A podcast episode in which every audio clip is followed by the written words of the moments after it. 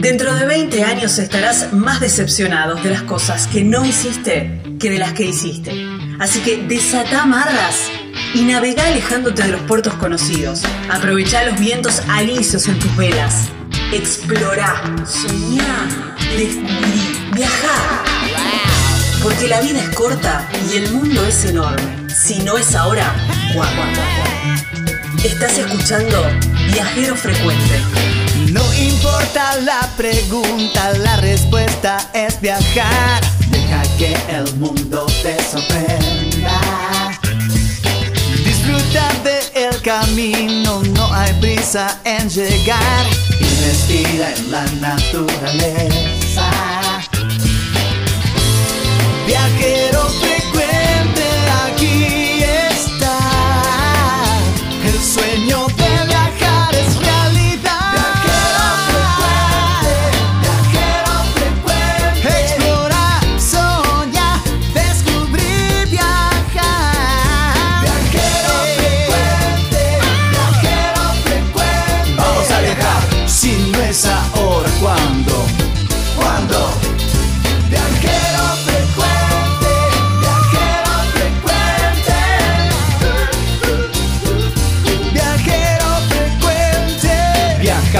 cambiarle la ropa al alma. Tienes que tomarlo con calma. El gran viaje que te entrega al cielo siempre comienza con un paso pequeño. A tu sueño, dale, dale vuelo. Y viajero frecuente te dirá que hay de nuevo. Viajero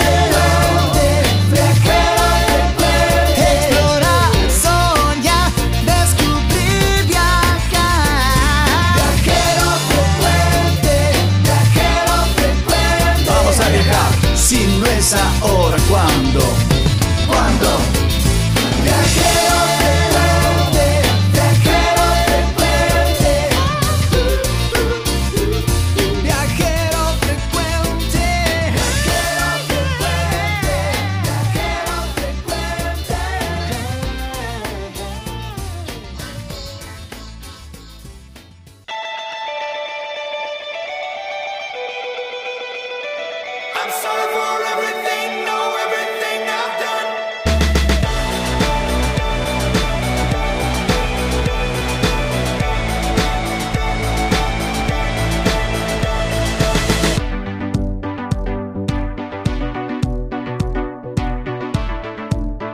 Hola, hola, ¿cómo están? ¿Cómo les va? Bienvenidos. Feliz, feliz, porque llegamos a los 300 programas. Increíble, ¿eh? Increíble. ¿Quién iba a decir allá por un primero de julio del 2016 que íbamos a que íbamos a estar festejando 300 programas, ¿eh? Ininterrumpidos, ¿eh? Nunca dejó de salir. Hemos pasado de todo, alguna que otra enfermedad, algún que otro infarto, dos años de pandemia.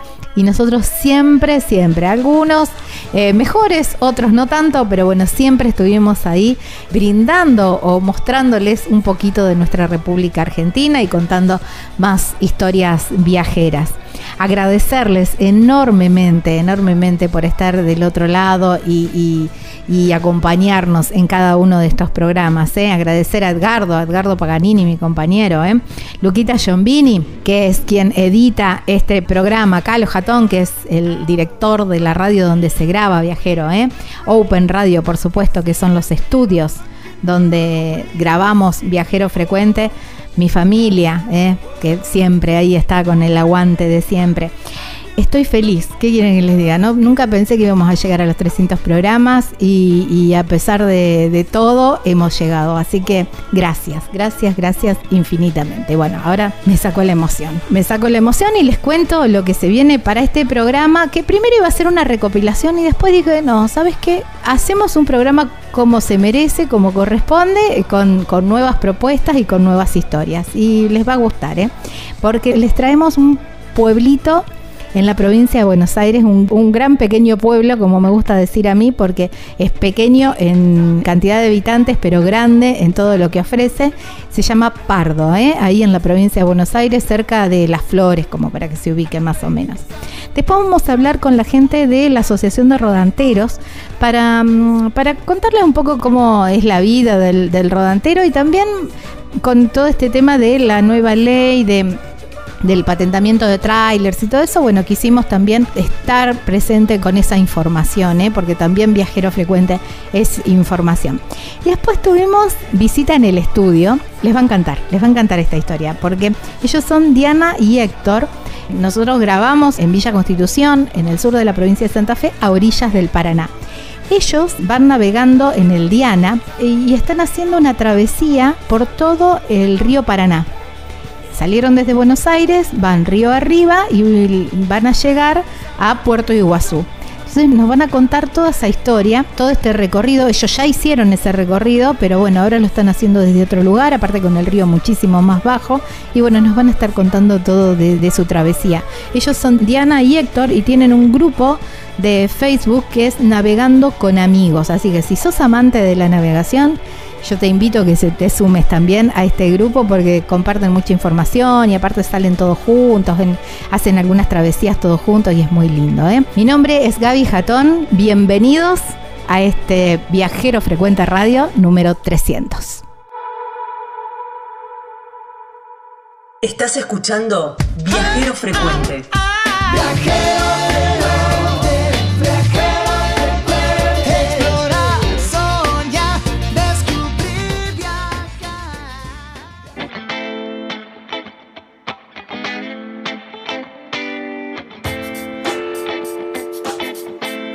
Estamos en Viajero Frecuente Radio y hablando de, un lado y del otro de la, Argentina, nos vamos para un pueblo eh, de la provincia de Buenos Aires, declarado pueblo auténtico. Estos pueblos que eh, por, su valor histórico o por su estado de conservación o por, eh, por alguna característica en especial tienen ese título de pueblo auténtico, en este caso de la provincia de Buenos Aires.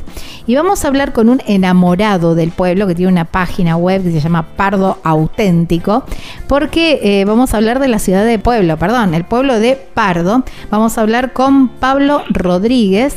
Hola Pablo, gracias por darnos un ratito de tu tiempo y poder hablar y rescatar, ¿no? También estos pueblos como así como yo digo, perdidos en el tiempo, pero como conservados también.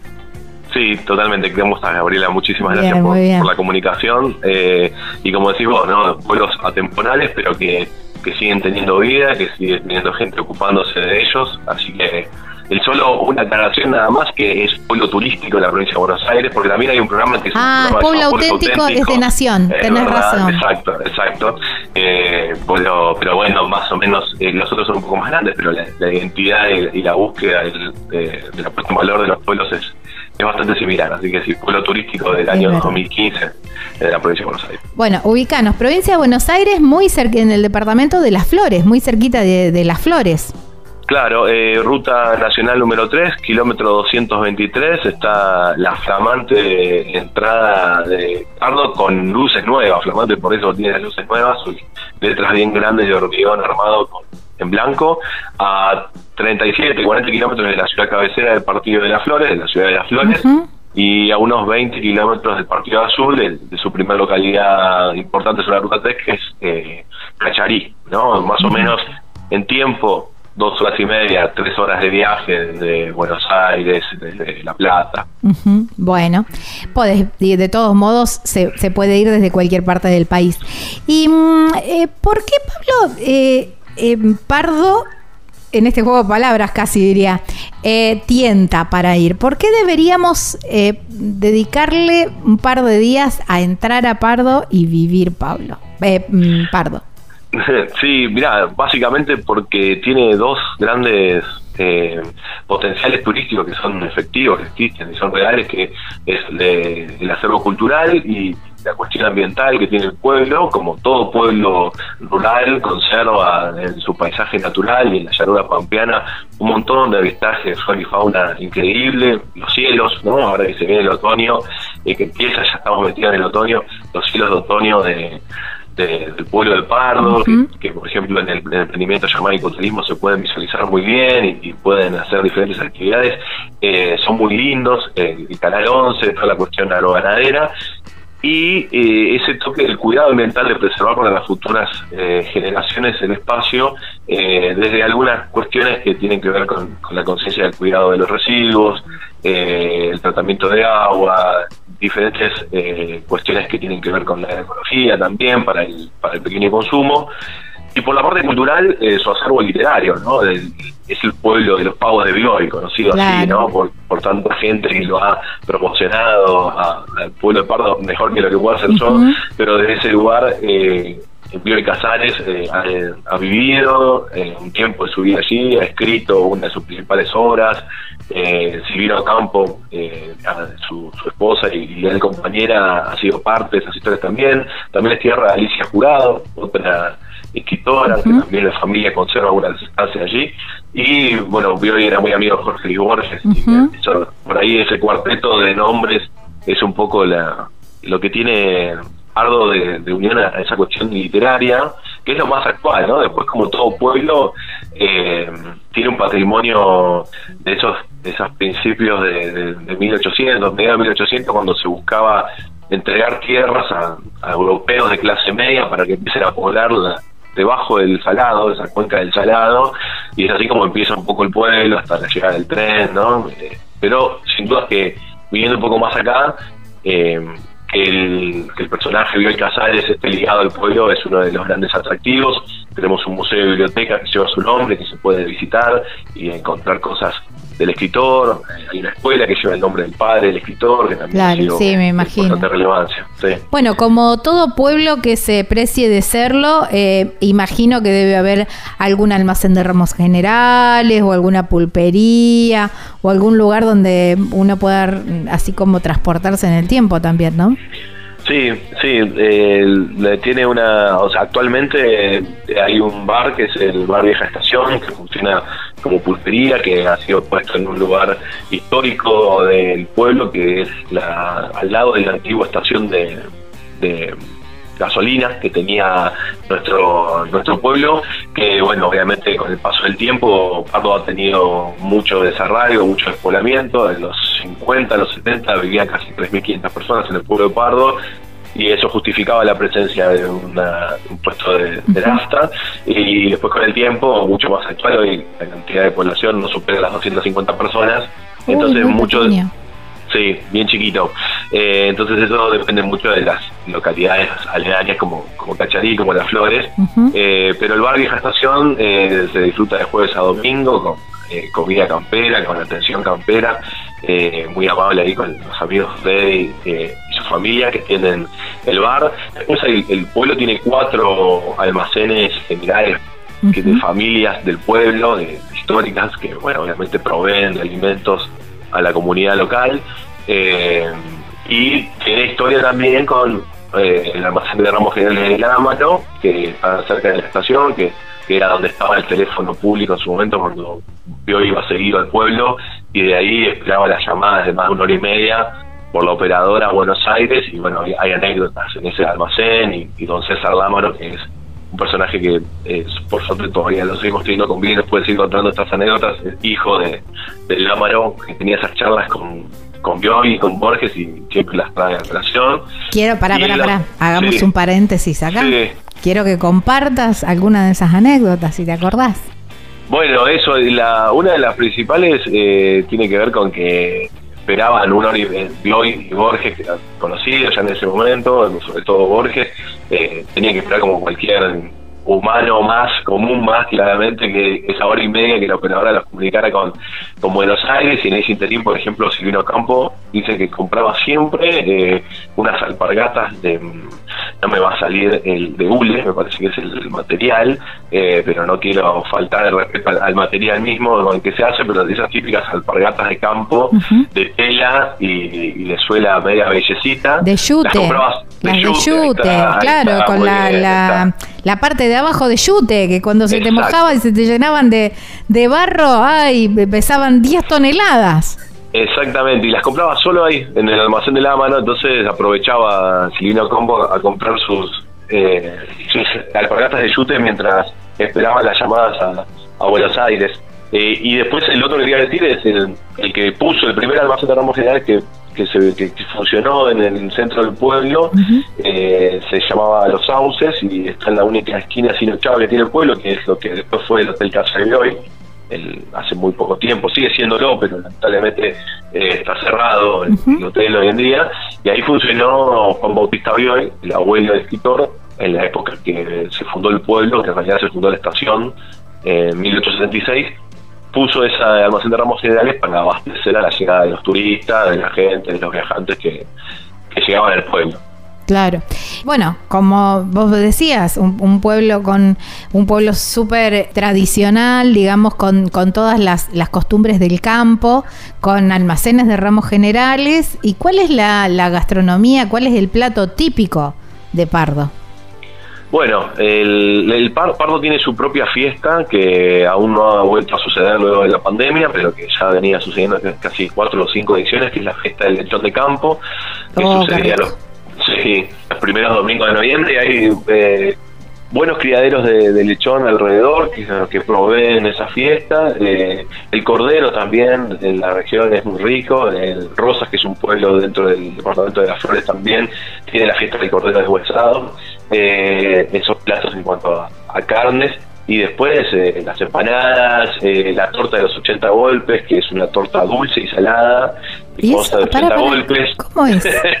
¿Viste cómo llama la atención? Esa es increíble.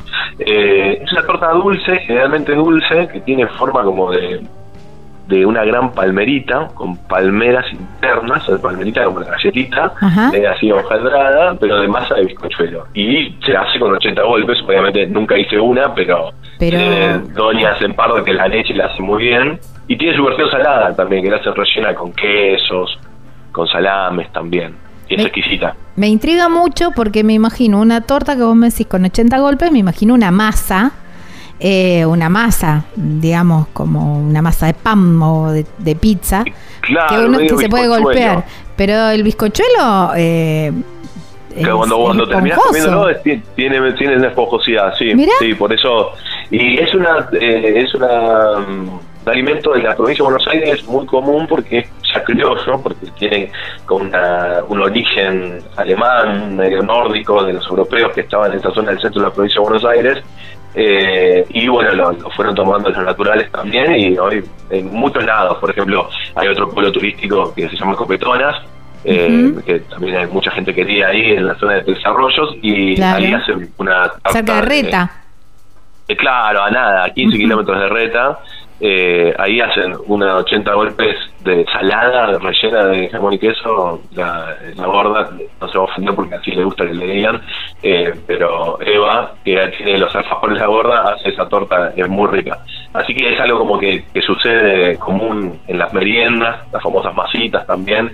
Eh, pero después todo lo que son los sándwiches camperos, con los, todo lo que tiene que ver embutidos artesanales, salames, una cosa muy rica, ¿no? Típico de, pueblo y cuando uno se imagina campo, que, poder comer en el campo, la verdad que se come muy bien en, el pueblo de Pardo. Siempre se come bien en los pueblos, viste que es como parte del, agasajo y parte de, del recibimiento eh, es, es, la buena gastronomía.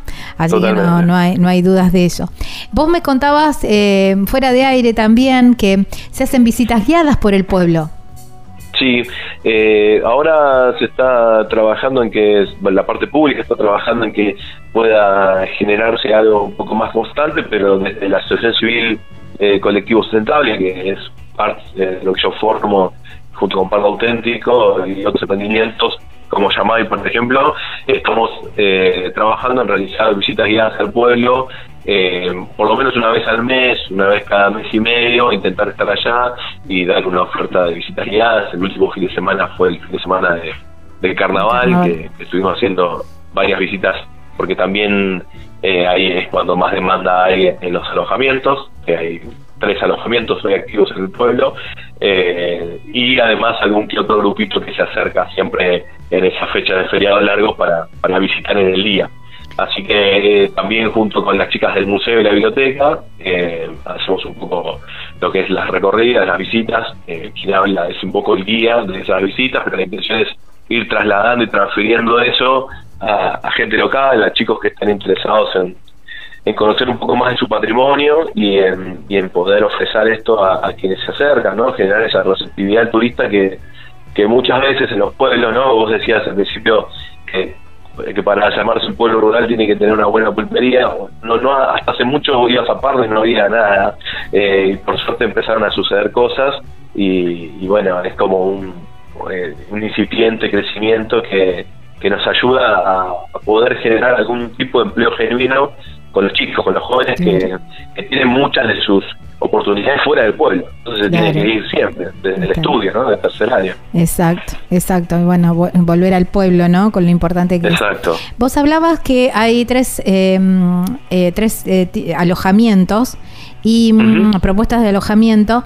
Y me gustaría hablar un poco de esto, de, de cuánto tiempo eh, ¿Vos considerás que nos, deberíamos quedar en, Pardo como para conocerlo y para poder así como disfrutar de sus, de sus veredas y de su gastronomía y, un poquito de todas las propuestas que tiene?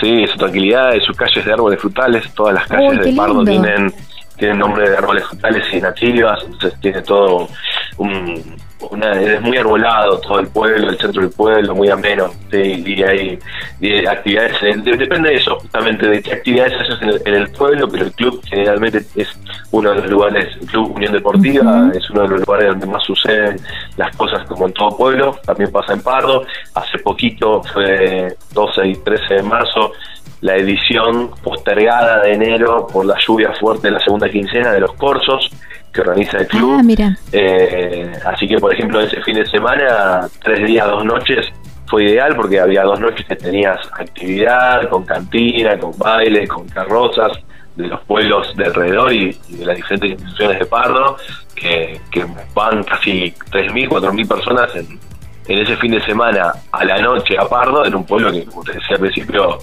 eh, viven 200, 250 personas, así que es un montón la cantidad de gente que llega y también lo que le genera al emprendedor que se pone su puesto en la feria o al, puesto gastronómico, al que vende bebidas, eso, esas actividades eh, que son una de las cuestiones que nosotros tratamos de generar desde la asociación civil, generar más agenda que le, que le pueda proponer al habitante esa oportunidad de, hacer un rinde adicional a, a su actividad convencional. Claro, tal Así que lo, yo creo que los dos días la noche está muy bien. Eh, un fin de, un fin de. un fin de, una escapada de fin de ideal, un día un día completo depende de dónde vengas también. Nosotros nuestro primer público siempre es las flores, la gente de las flores.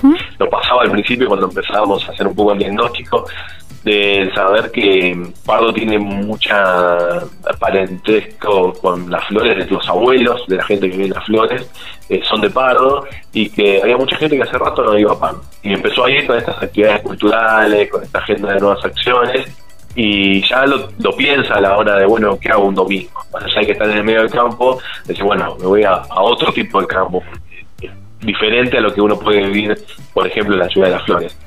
Así que desde ese lugar yo creo que hay como varias opciones, depende de dónde vengas, dos días, una noche es el ideal para hacer una buena recorrida, para disfrutar buenas comidas y, estar eh, alojado en cualquiera de las opciones que tenemos, que lamentablemente hemos perdido el, Hotel Casabio y en la en lo que es la pandemia, no ha vuelto a abrir, eh, supuestamente también se está trabajando en en poder gestionar esa reapertura.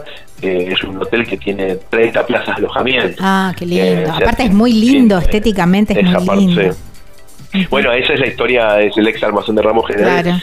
De la familia Bio, donde acopiaban, tiene todos los techos abovedados originales, los pesos de madera, tiene un montacargo de principio, montacarga de, que va al primer piso del principio de 900. Mm. Eh, tuvimos la oportunidad de comercializarlo durante dos años ese hotel y la gente la pasaba muy bien porque aparte está ubicado en el centro del pueblo y hoy es uno de los lugares que la gente más pide y, y no está y los otros lugares son hermosos pero son totalmente son otro estilo y tienen menos plazas. Entonces eh, hay, lo que fue este verano que fue el boom de salidas de proximidad y cercanía de las grandes centros de distribución eh, siempre nos quedábamos cortos con la disponibilidad de los fines de semana. Ya va a abrir. Pero ojalá que suceda. Sí, sí, tal cual. Totalmente, totalmente. Pablo, agradecerte infinitamente por traernos eh, a Pardo, a Viajero Frecuente, a para conocerlo y para eh, ya, te digo, generar un poquito de ganas de, de, empezar a ir, porque viste con el otoño, esto que hablábamos al principio, Sí. el otoño trae esta, estas ganas de hacer estos recorridos cortos, estas eh, o estos eh, recorridos de pueblos que por ahí no hace tanto calor, entonces uno puede esto de, de transitar sus calles y, y, bueno, quedarse a charlar con la gente y todo eso. Así que agradecerte muchísimo esta charla. No, gracias a vos por, por la invitación, por, por el llamado y, obviamente por la difusión la promoción, que estas cosas son muchas a pulmón, ¿no? Y también esto está bueno de concientizar a la gente de que este tipo de turismo existe, de que sucede, incluso hasta los pueblos más recónditos y chicos que uno pueda creer.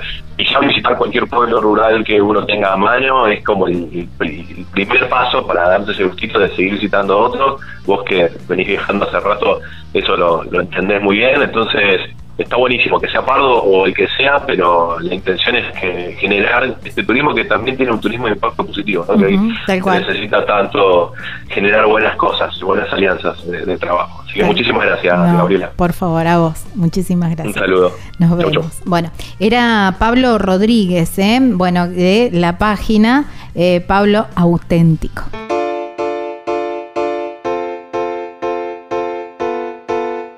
Llegan los días de otoño, ¿eh? ideales para alguna escapada, para hacer algún recorrido. Y yo les pongo esta situación, a ver, sentaditos en una terraza de una cabaña, tomando unos mates, disfrutando de ese momento y del paisaje. ¿Dónde? En Tafí del Valle. ¿Dónde son esas cabañas? Cabañas Pacarina, ¿eh? un lugar soñado, un predio muy grande rodeado de los cerros y con toda la calidez de los tucumanos, de la gente del lugar. Ahí está Marisa y su familia que te van a atender como en casa y mejor también. ¿eh? Cabañas Pacarina. El teléfono para contacto 381 331 3588. En las redes sociales las encontrás como Cabanas Pacarina, Pacarina con Q, y la página web www.cabanaspacarina.com.ar.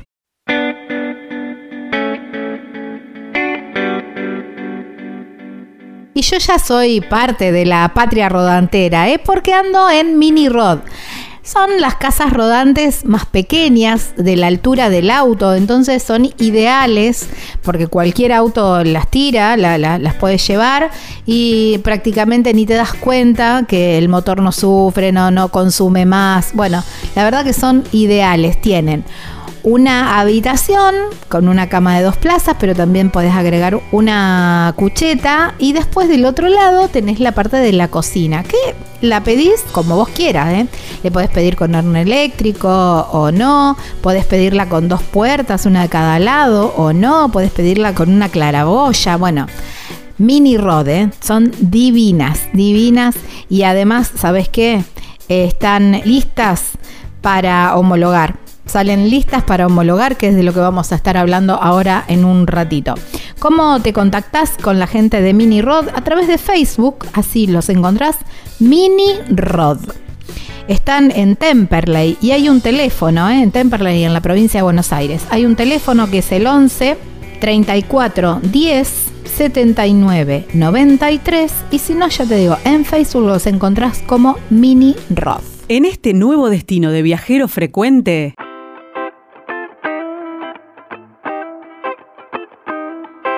Estamos en Viajero Frecuente Radio, así nos encuentran en las redes sociales, ¿eh? Viajero Frecuente Radio. Y ahora vamos a hablar sobre un tema que es súper interesante y tuve, la, bueno, desde que eh, empecé a, a estar en este, en este mundilio que me encanta, en el mundo de los rodanteros.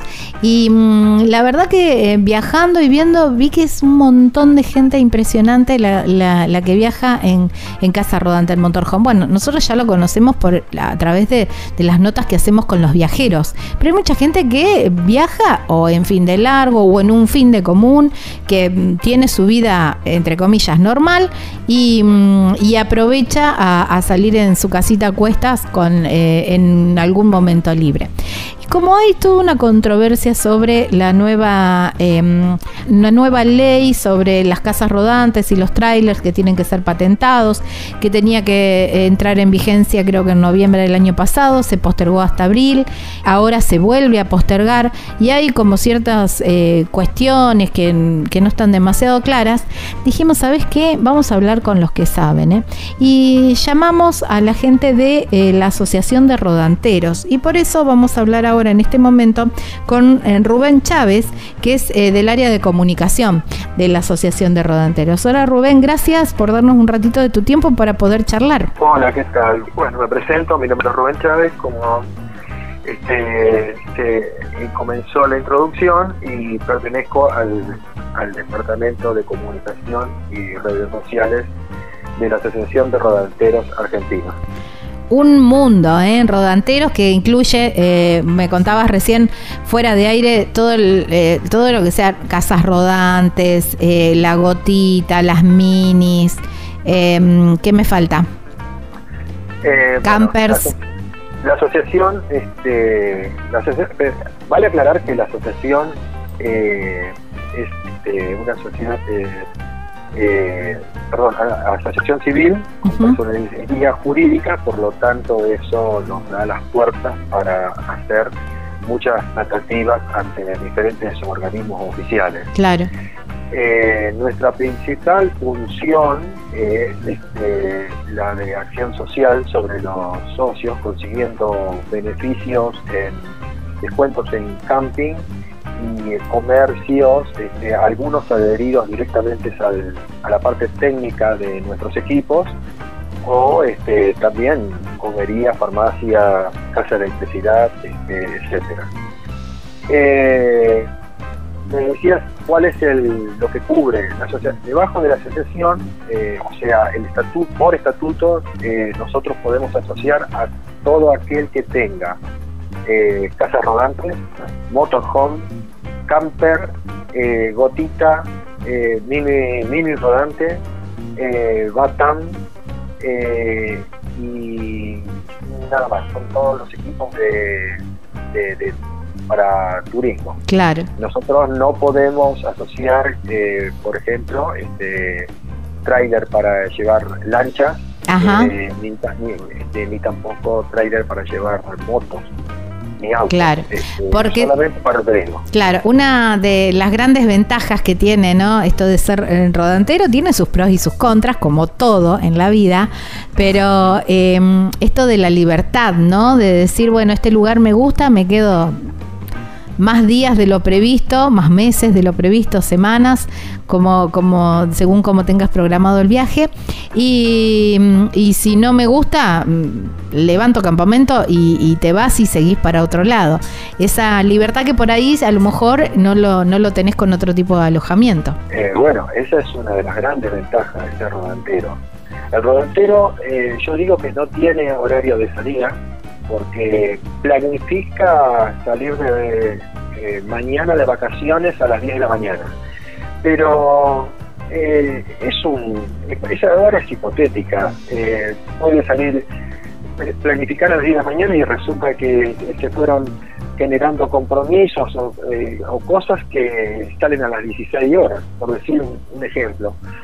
El rodantero tampoco tiene horario de llegada, este, porque como no tiene que ingresar a un hotel, no, no tiene un horario este, de ingreso fijo, este, va este, viajando y ya eh, disfrutando desde el momento que puso en marcha su equipo en la puerta de su casa. Eh, le gusta el paisaje, para, está cansado, para eh, pensaba ir hacia un destino, pero en el camino le hablaron de otro destino y va hacia el destino que no tenía previsto. El rodantero tiene esa libertad absoluta que no que no eh, le puede dar el turismo tradicional. Además, ahora con el auge de que han bajado un poco los costos de, de equipamiento autosustentable, eh, con la instalación de los paneles solares nos da la libertad de no tener que hasta depender de un camping. Podemos estar este, parar en cualquier lugar de, sierra o mar que nos guste y tener este energía este para la heladera para calentar este algo y si no bueno con los equipos de gas también este poder cocinar. O sea es eh, salimos de casa pero siempre la, eh, la, casa nos sigue. O sea nosotros vamos con nuestra casa a cuesta y eso es la libertad que, que, nos, identifica, ¿no? Tal eh, cual. claro, es, es un turismo que no es para todos, es eh, nos tiene que gustar esa vida, ¿no? uno está en contacto permanente con la naturaleza. Y otra cosa que mm, ha pasado, creo, este último tiempo, y vos me lo vas a decir con, mayor definición, ¿no? Creo que eh, la pandemia también trajo un auge en todo lo que es el, mundo rodantero, porque, bueno, vivís o vas viajando en tu propia burbuja y eso permitió quizás este año ya con más libertades, pero el año pasado que estaba todo muchísimo más restringido, la posibilidad de justamente Em, estar en un camping al aire libre, en tu propia burbuja, no tenías que compartir un restaurante o una habitación o, un espacio, ¿no? Eh, tal cual. El rodanteísmo es un es algo que vino creciendo este, en el país desde hace mucho tiempo. Desde las primeras casas rodantes, por allá por los años 70, a hoy, este, eh, es un parque muy grande, principalmente en algo que era, nosotros lo veíamos muy en, Estados Unidos, en Europa, que era el motorhome, y ahora este, el parque del motorhome también es, este, es muy grande, se lo ve en la ruta cuando uno sale en temporada la gran cantidad de, hermosos motorhomes que hay y algunos enormes. Rubén, bueno, estábamos hablando eh, esto de, la nueva ley de que ahí involucra a las casas rodantes y a las gotitas y a las mini. Entonces, eh, la nueva ley que bueno que hay que patentarlas, entonces ya entre otras cosas no lo podés enganchar en cualquier auto, sino que solamente con el con el auto con el que gestionas la patente, entre una de las tantas cosas que que hay que hacer, ¿no? Eh, bueno, primero eh, vamos a hacer una aclaración a tus oyentes. La ley es la misma. La ley es la ley de tránsito, que es la 24449. Lo que eh, tenemos problemas son con resoluciones, con disposiciones de esa misma ley. Que fueran este, dictaminadas y reformadas y otra vez reformadas, pero nunca con un criterio, criterio definido. Entonces, eh, le la viven emparchando y, por eso nuestras movilizaciones, eh, porque este, no está llena de, grises, le dejan muy abierto a, los criterios de los ingenieros. Claro, exacto. Eh, por otro lado, en la primera parte nos este, encerraban a solamente una serie de talleres homologadores que eran un monopolio en el país. Bueno, todas esas cosas fueron haciendo que, empezaran a generar movilizaciones en todo el, país, en todo lo largo y ancho del país, porque eh, hubo desde, movilizaciones en Salta hasta Tierra del Fuego, eh, Mendoza y Misiones, este, bueno, todas esas movilizaciones de rodanteros autoconvocados y siempre apoyados por diferentes organizaciones como ARA, eh, CANEM, que es de los negocios móviles, el automovilismo zonal y el automovilismo bonaerense, el PC bonaerense, este, es como que se, le, nos obligó a, hacer un parate, a, eh, pues, sacar un boletín oficial con unas prórrogas mientras están estudiando eh, los cambios. Nosotros ya le pedimos a, diferentes diputados y a la misma Agencia Nacional de Seguridad Vial eh, un petitorio con, cambios hechos, pero que aún no nos satisfacen. Eh, y lo que más nos preocupa es que este, en diferentes reuniones eh, nos dicen una cosa, pero después oficialmente salen este, diciendo otra, o sea que seguimos con el mismo discurso. Eh, uno de los temas principales que teníamos y los cuales nos afectaba, eh, ya lo, lo damos por un hecho que lo van a cumplir, que era el ancho de la casa rodante de lo que del, del equipo. Ah, sí. El, el- el equipo decían que no podía ser más ancho que el vehículo tractor. Algo que el- la persona que escribió eso no, No tiene ni idea. no, la verdad que no tiene ni sí sí eh, hablando no me gustaba decir esa palabra porque suena Te la dije yo. La- gracias sí sí no tiene ni idea de lo que es el ro- rodantero porque eh, no estaban incluidos el uso es más estaban prohibido el uso de los espejos adicionales Claro. que es tradición en el rodanterismo argentino y mundial bueno, eso ya lo se puede decir que es un hecho que ya lo, lo van este, a implementar, que el ancho de los espejos va a ser eh, aceptado. Si con el vehículo tractor no se ve el ancho en todo el largo de la rodante, se va a permitir colocar este, espejos adicionales. Eso lo va a, de- de- definir el ingeniero que va a hacer la revisión para antes este, decir que la, la casa rodante está ok. Otra, pero hay dos puntos que todavía siguen este, pendientes y que nos mantiene eh, en permanente lucha y que vamos a salir a las calles y cada vez con mayor este, ímpetu, con mayor, mayor molestia a, a los terceros eh, y que es eh, que para la categoría O1, que es hasta 750 Ujú. kilos, nosotros pedimos que sean 750 kilos, pero de lo, como fue concebida eh, la, la rodante, como fue concebido el equipo.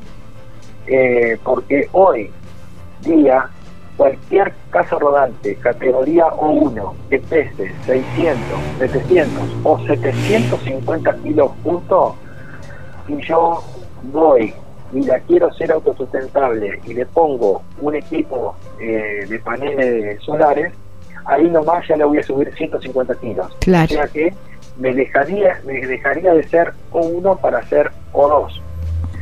¿Dónde está el problema ahí? Que al 0,2 son otras exigencias, Otros requerimientos. otros requerimientos y otros los costos. Entonces, este, quedaría un parque rodantero de casas rodantes de categoría O1 fuera, y como yo lo digo, pero ahí lo digo como Rubén, no lo digo como asociación, eh, habría unos bonitos gallineros distribuidos por todo el país. Claro, Eh, es verdad. eh, porque particularmente y sin ser este despectivo yo este podría pagar la este el, La homologación, y- claro. y- y homologación y seguir usando mi casa rodante Eh, otra persona eh, tal vez este tendría que sacrificar las vacaciones de este año y, y hacerlo. Este, en algún momento lo va a poder hacer, ahorrando o sacando algún préstamo para no, no perder su, su, su forma de, de- de Ujú. seguir haciendo lo mismo.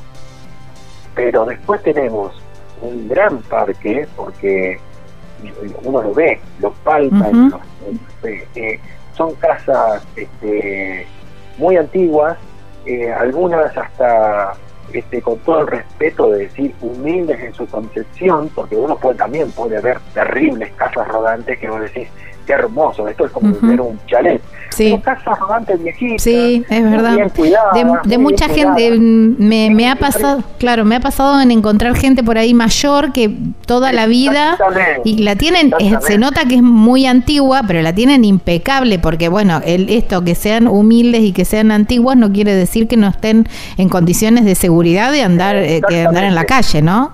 ahí a eso voy, a eso voy. Eh, casualmente, ahí a ese punto quería llegar. Que esas casas, que no son las terribles casas que se hacen hoy en día con unas ventanas, unos equipamientos, una iluminación, son casas hechas muy viejitas, pero que, las, que están en muy buenas condiciones, que la mayoría están, eh, los dueños son personas jubiladas, eh, personas que la tenían de mucho tiempo y que es lo, lo único que tienen. Eh, tenemos los excombatientes de Malvinas que también usan mucho de este tipo de uh es verdad. que no tienen el dinero. Directamente esa, esa gente no va a poder usar mucho, nunca más su casa rodante, porque no van a tener los medios ni siquiera para, para sacar un préstamo para este para hacer los, arreglos. Claro. Rubén, eh, a ver si aclaramos. Estas eh, casas están en la categoría 01, pero si, por ejemplo, le sumaron eh, en su estado original pesaban a menos de 750 kilos. Ahora, al agregarle equipamiento como, por ejemplo, paneles solares y las baterías, todo eso, ahí es donde aumenta el peso y se salen de ese rango. Con que las casas rodantes cuando las entregan de normalmente de, fábrica, se las entregan con solamente este, la paulera, la mesa, este, una colchoneta liviana y este una cocinita muy muy este, elemental y este y, nada más. Claro. Eh, entonces, eh, si uno quiere estar cómodo, lo mínimo que tiene que hacer es ponerle una colchoneta. Este, sí, uno la va tuneando después en función de, de, cada, de, los gustos y, del... El inodoro, químico. El inodoro químico, claro. Eh, le, vas este, agregando equipamiento en la función de, tu comodidad, ¿no? Y del tipo de viaje que hagas también. Un, roperito, este, todas cosas que van, van, van sumando. Todo eso va sumando peso. Entonces, ni hablar si saltamos directamente a un equipo solar de paneles solares, ahí sí, ya directamente la, la excedes totalmente de peso. ¿La prórroga ahora se dio hasta julio? Eh, sí. Eh, ah, hay otro tema también del patentamiento. Que estamos luchando contra el patentamiento porque nosotros pedimos que sea un patentamiento único, este, que nos den la chapa y, y que esa patente sea la del la de la casa rodante. Claro. Y, están diciendo de que este, no sé cómo lo quieren hacer, es la patente es con la del vehículo tractor con lo que uno lo Claro, tal cual. La verdad que son todos todos parches. Bueno, como ellos mismos están en problemas, como ellos mismos no saben lo que tienen que escribir, hicieron una prórroga para la categoría O1 hasta el primero de agosto y para la categoría O2 hasta el 31 del 12 del, del 2023 porque las categorías O2 son las que llevan más este llevan los eh, frenos y todo eso, ¿no? Sí, ahí tenemos que hablar ya de mucha mucha plata, mucha plata. Un equipo de freno este, los, los, costos para eh, dejar una casa rodante O2 más o menos deben dar alrededor de los 220 Claro, era lo que se hablaba. Este, sí. Eh, y, bueno, entonces todas estas cosas son las que nos, nos, perjudican y, siempre le buscan eh, la ganancia en el bolsillo del que menos tiene. Claro. Es verdad. Rubén, agradecerte eh, muchísimo este, este rato porque me estoy quedando sin tiempo y me parece que fuiste muy claro en esto de, bueno de, todo este mundo rodantero, ¿no? Y aclarar a todo el mundo y que pueda eh, que bueno, que hasta ahora, hasta agosto, se puede, eh, se puede circular e ir esperando también, porque como vos decís, ustedes siguen con la lucha y, mm, quizás estas cuestiones que están así tan controversiales eh, se puedan acomodar y, que prime el sentido común. Así que agradecerte muchísimo. Bueno, no, gracias a, a ustedes, gracias a vos por, por este espacio y además este, dejarme hacer un poquito de marketing. Obvio. me gustaría, gustaría a todo el parque rodantero que te escucha que se asocie a, ARA eh, ingresando a, rodanteros.org.ar. Eh, ahí está el, hay un link donde dice asociate y bueno, completar el formulario es muy sencillo, son, este, hasta el 31 de marzo son 200 pesos por mes, luego este, por ajustes inflacionarios que, que, nunca hubo un, aumento desde que se inició la asociación, va a pasar a ser 300. Eh, se puede pagar el año completo, si no se puede pagar mes a mes, si no se puede pagar por débito automático Y bueno, hay muchos beneficios que están todos publicados en, en la misma página. Y, bueno, con IPOSA se puede con- contactar con nosotros ante alguna duda. Y la idea es tener un- una asociación grande para conseguir cada vez más beneficios para el socio.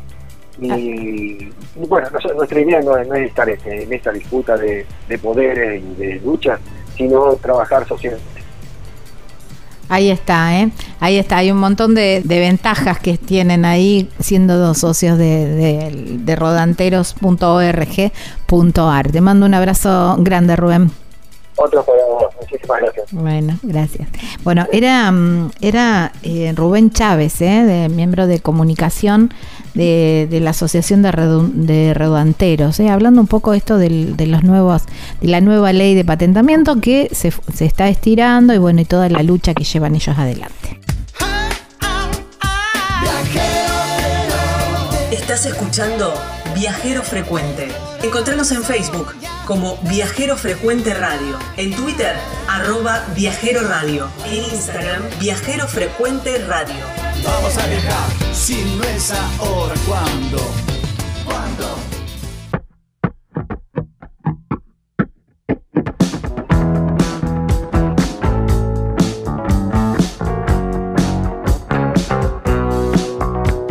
Puede hacer que pronto se solucione todo este problema de casas rodantes y esta ley, ¿eh? que se pueda hacer realidad en condiciones normales y como decíamos privando el bien común.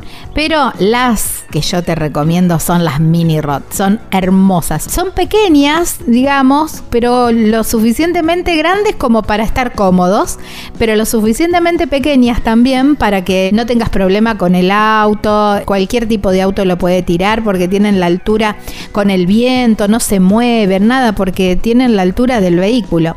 Entonces son súper cómodas, ¿eh? son divinas, tienen la parte de la, de la habitación adelante y la parte de la cocina atrás, independiente. Eso también me gusta porque puede haber a lo mejor o no alguna pérdida de gas o algo y esto está totalmente separado una cosa con la otra y me encanta eso.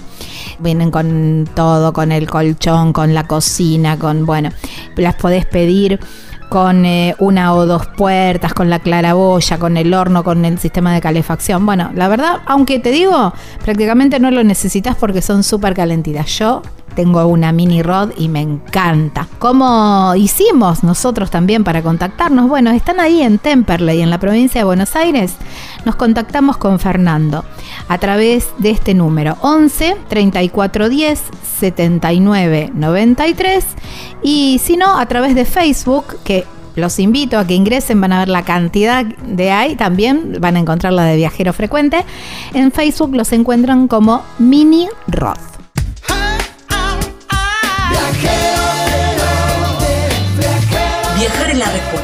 No importa cuál sea la pregunta. Estás escuchando Viajero Frecuente.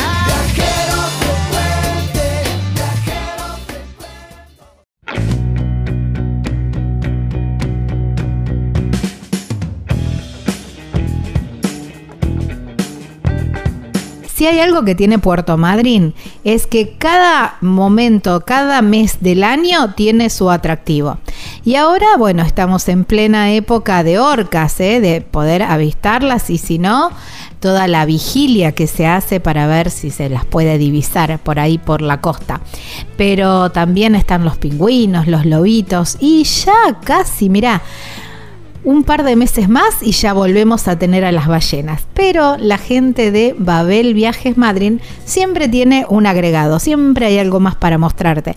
Entonces te puedes llevar a Gaiman, a Treleu, a Rawson, al dique Ameguino, bueno, miles, infinidades de cosas que hay para hacer en Puerto Madryn y ellos organizan todo de tal manera para que vos puedas optimizar tu tiempo. ¿eh? Babel Viajes Madrid, así los encontrás en las redes sociales. Hay un teléfono que te podés contactar que es el 0280 44 58000. En las redes sociales los encontrás como Babel Viajes Madrid y hay una página web súper completa que tenés el link para mandarles un WhatsApp, ¿eh? para, para WhatsAppear un poquito. www.babelviajesmadrim.com.ar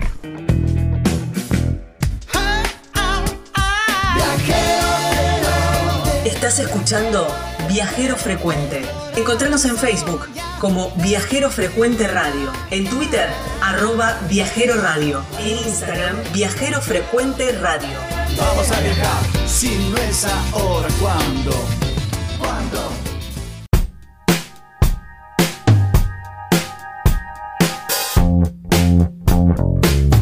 Nos metemos un poquitito en, eh, en- el mundo viajero porque tenemos visitas en el estudio y la verdad una historia muy interesante, ¿eh? porque llegaron anoche, eh, amarraron en el, náutico de la ciudad de Villa Constitución y están recorriendo el río Paraná, río arriba, así se dice, mi terminología de, de navegante es bastante escasa, pero bueno, ellos son Diana y Héctor.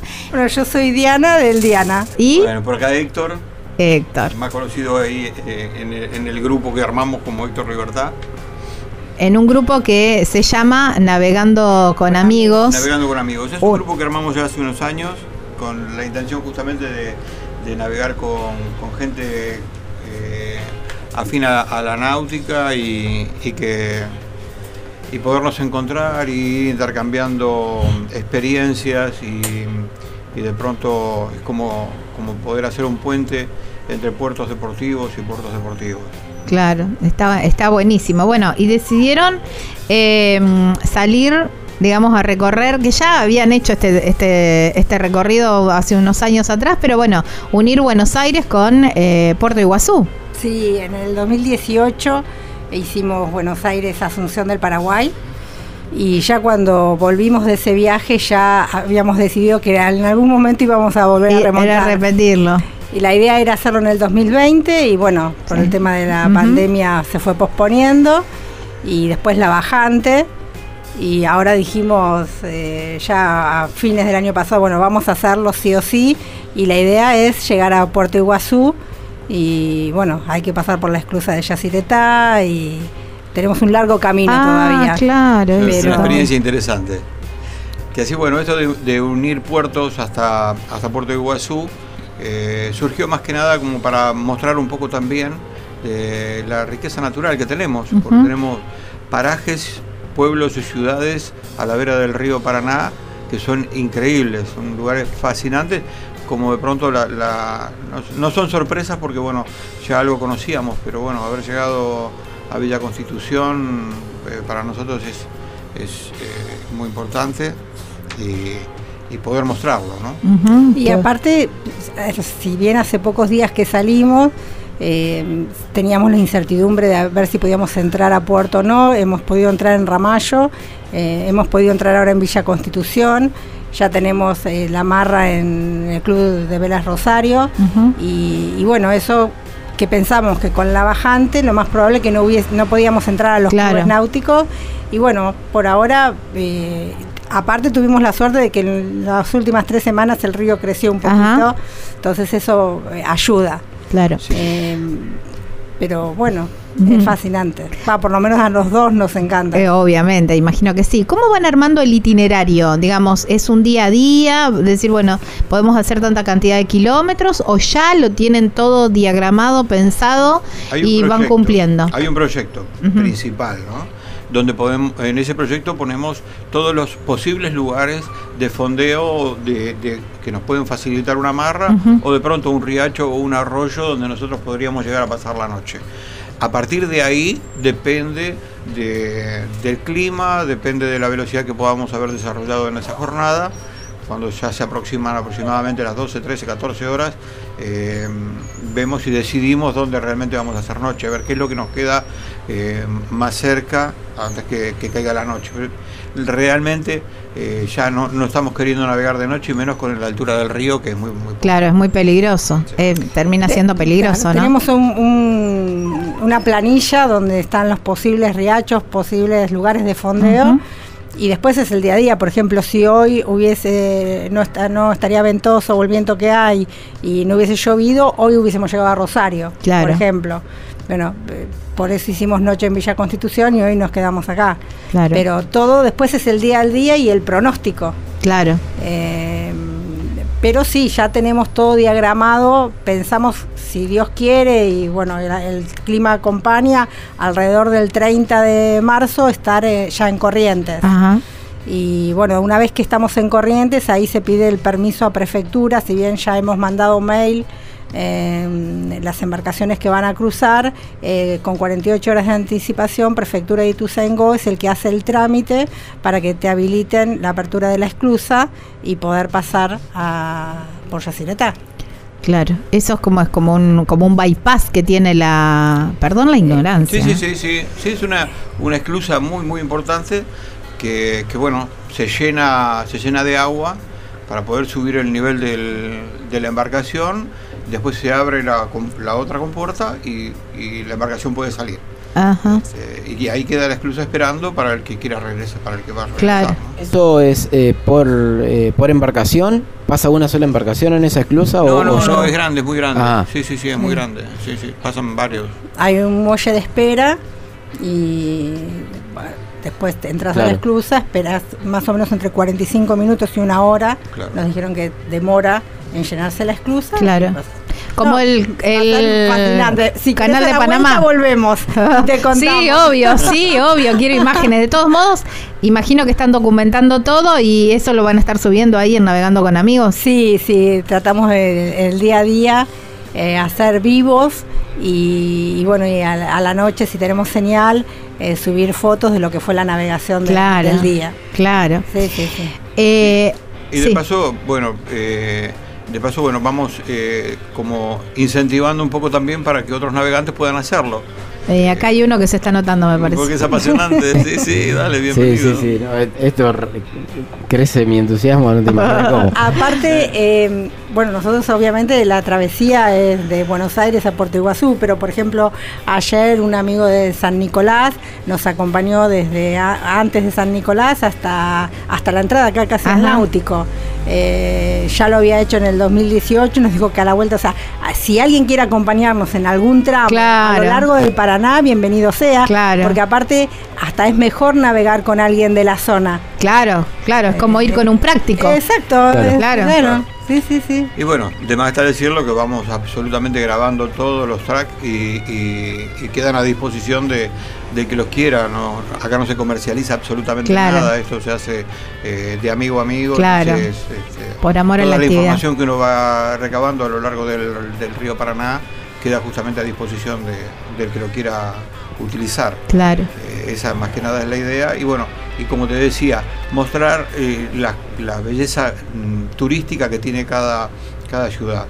Había un proyecto eh, de hacer un, unos, creo que con la pandemia quedó, porque estaba bastante avanzado, de un proyecto de hacer un crucero que esto, de este mismo recorrido que estaban haciendo ustedes. Sí, creo que Eh, hace muchos años, muchos, muchos funcionó eh, durante un tiempo. Sí, poco. Poco, ¿no? Sí, sí, sí. Pero el año, eh, sí, antes de la pandemia fue, estaba muy fuerte, muy fuerte. Ah. Proyecto que eh, estaba muy involucrado Rosario en todo eso. Claro, después no, vino la pandemia, la bajante del río, y Claro. imagino que la, la idea salió por, por otro lado. ¿Cómo, cómo es un, eh, un día tradicional, digamos? ¿Ustedes están amarrados?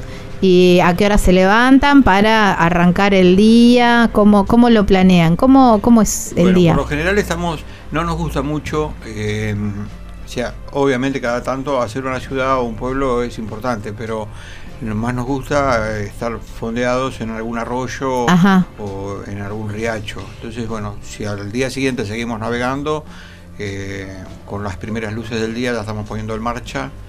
Eh, el desayuno obviamente es mientras que estamos saliendo del lugar de fondeo y, y comenzamos con las actividades porque a bordo somos tres. eh, Diana, Ringo, que es nuestro hijo de cuatro patas, y, y yo. Y en esta ocasión nos está acompañando otro barco que se llama el Viejo Almacén. Ajá. Es una, una chata también de los años 30, restaurada Wow, qué lindo. eh, con, una, con una familia, es este, matrimonio con la hija, eh, que así, bueno, es todo muy familiar, todo muy, muy, muy así.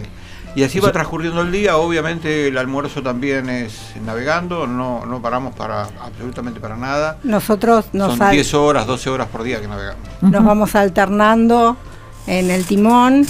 Si él quiere, bueno, yo agarro el timón, si él quiere ir a revisar la centina, a ver cómo va todo, los relojes, todo, todo lo que O implica. descansar un poco. Lo que tiene que cuando estás en el barco, eh, las preocupaciones son otras. O sea, lo, eh, es como que te despojas de lo que es el continente en cierta Claro. forma y lo único que te preocupa es el tiempo, que el barco funcione bien, si va a haber viento o no, eh, o sea, cuántos kilómetros te faltan a la próxima ciudad o para vuestrar a resguardo, Profundidades, a lo mejor profundidades, alguna cortada para eh, un si subió bajo la presión, si hay una nube que no te gusta, eh, o sea, esas son las preocupaciones.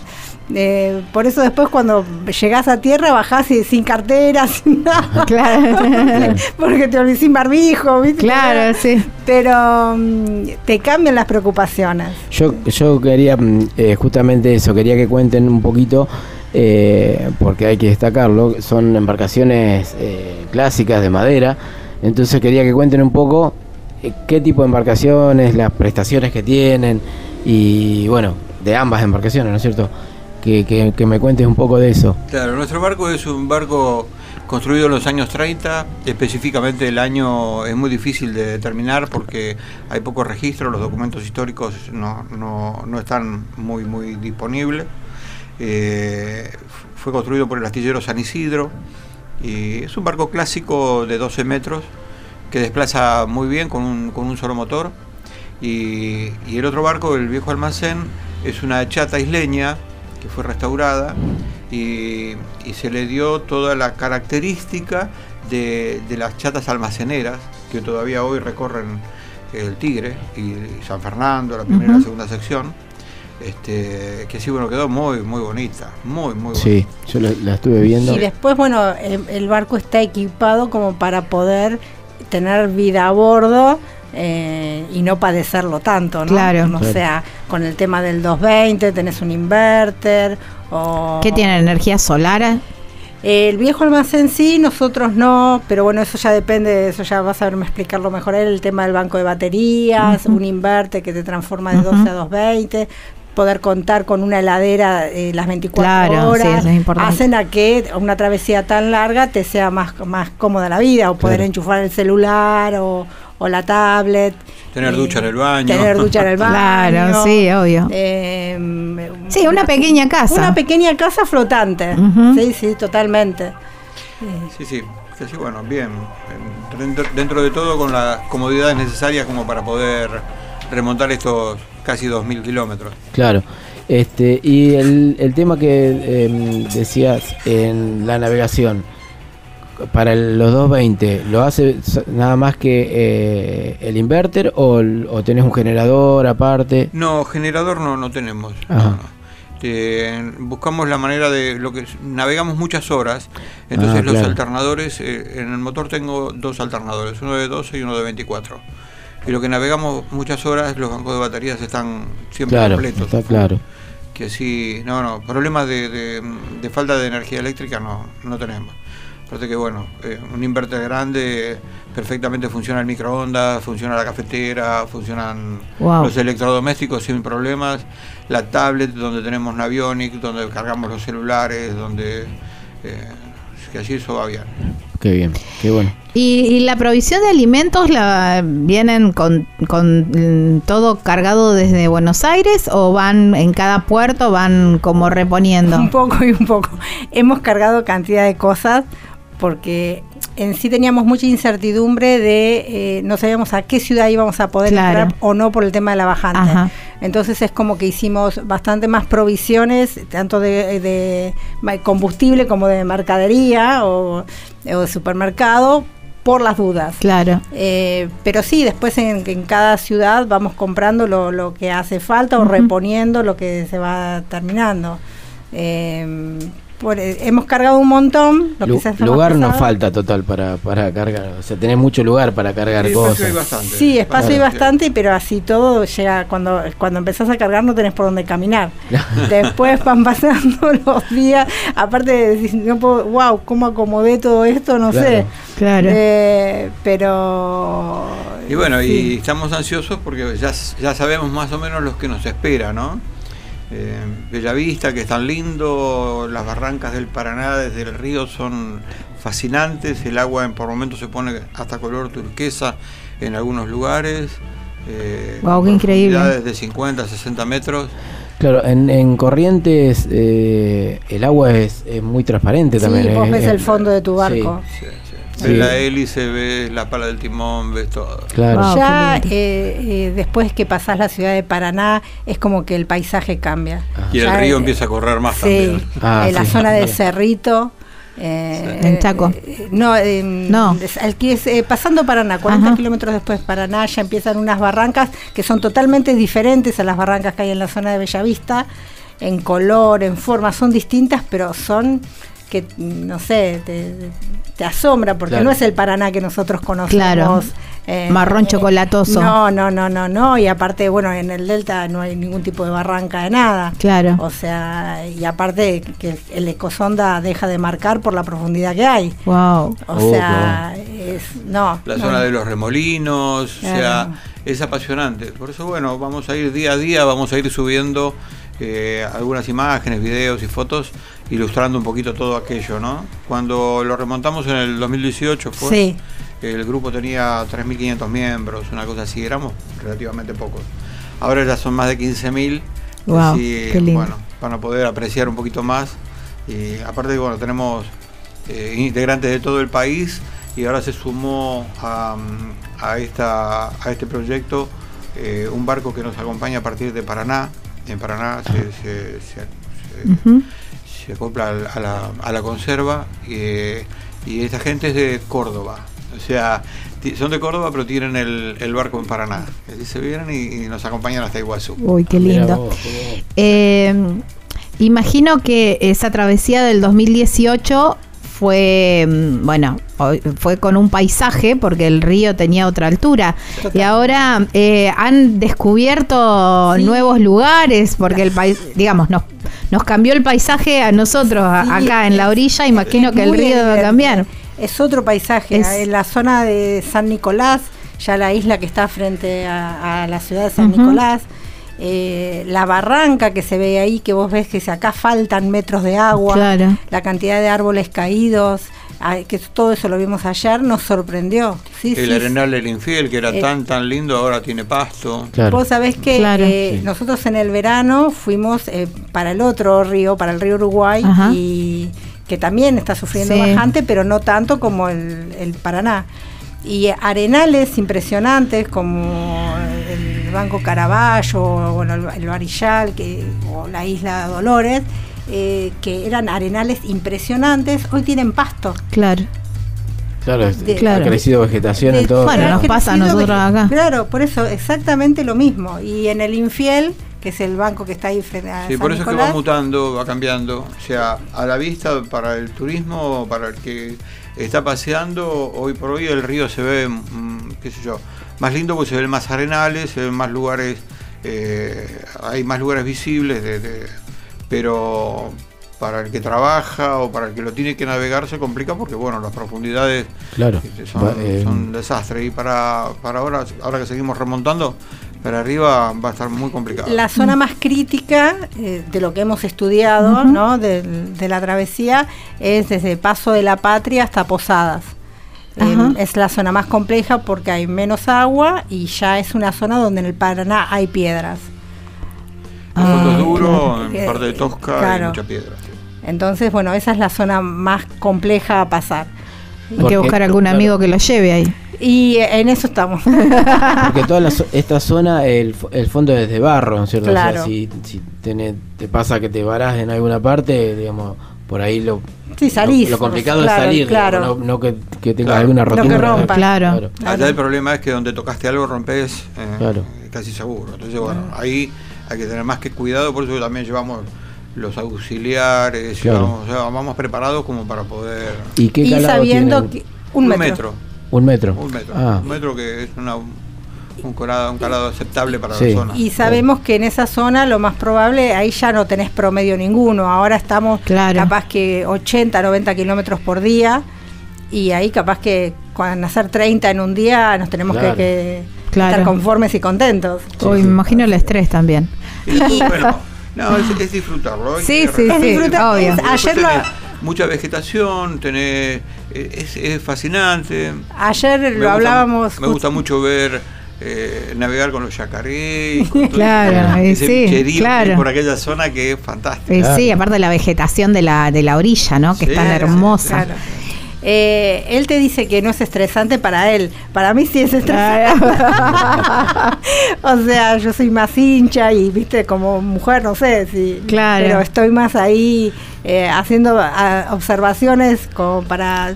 bueno, mi obligación es decirte, después vos verás si es importante Claro. o no. claro. Bueno, y cuando Eh, se estresa mucho se va al salón y se pone a escribir. y-. Ah. O hasta me he ido a dormir. Sí, también. Ah. No lo quise decir. ¿Cómo, mm, perdón mi ignorancia absoluta, pero cómo es esto de ir sorteando en una zona de piedras? ¿Es a- a- eh, ¿Tienen algún sensor? ¿Les va indicando? ¿Es a puro ojo y maña? ¿Alguien que va adelante va diciendo a la derecha y a la izquierda? Perdón, la ignorancia, ¿eh? no tengo ni idea. Es una pregunta excelente, sí. Es un poco y un poco. Hoy por hoy tenemos muchos instrumentos que nos ayudan muchísimo. Ahí tenemos una ecosonda con barrido lateral que nos facilita ver el fondo del río bastante bien. Pero bueno, también la experiencia. A veces hay que saber leer el río y ver la caída del agua y te das cuenta dónde tenés profundidad o no, o dónde puedes tener alguna piedra según el remolino que hace. O sea, es un combo, es un combo. Por eso que a veces cuando, cuando hacemos alguna salida así en conjunto, que, Ujú. que- que convocamos ahí a, a través del grupo de Navegando con Amigos para, para navegar juntos, este, a veces somos muchos barcos y gente que tiene poca experiencia eh, aprende un montón, le sirve. Claro. Le sirve. En esta última salida que hicimos hasta Concepción del Uruguay, éramos creo que 18. 18, 18 Uy, qué lindo. eh, mitad veleros y mitad cruceros motor. Eh, que sí, bueno, hab- había algunos obviamente con mucha experiencia, gente que había navegado muchísimo, pero a lo mejor en el mar y no y no tanta experiencia en el, Claro. en el río, ¿no? Claro. Eh, que sí, bueno, a, a nosotros nos gusta eh, Claro. llevar y, y mostrar y, Y, y vamos, acompañado. con respecto a la información, vamos complementando. Si bien tenemos el GPS y electrónico, es la navegación Sí, electrónica, sí. también tenemos los croquis de papel, donde, viste, es como el papel. es Sí, el como en la ruta, como en la ruta. No hay como el viejo y querido mapa de papel. Claro, ¿viste? claro. Y, y bueno, todo va ayudando y obviamente esas zonas se navegan con mucho mayor recaudo. Claro. eh, Y después tenemos, el tema de prefectura.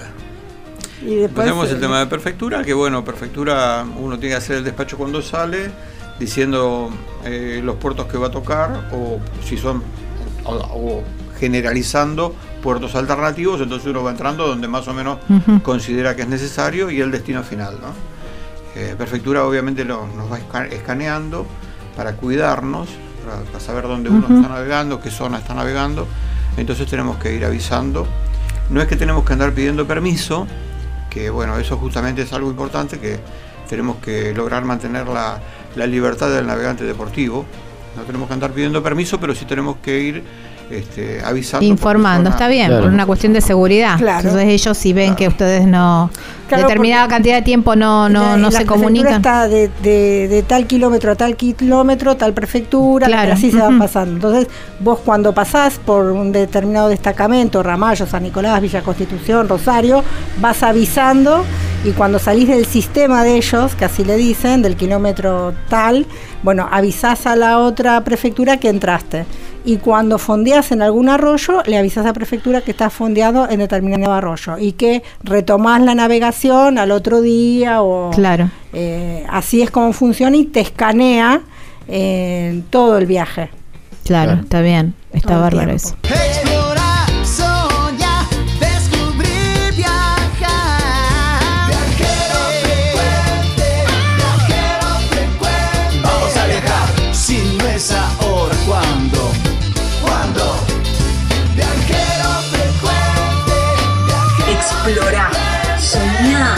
Descubrí, viajá.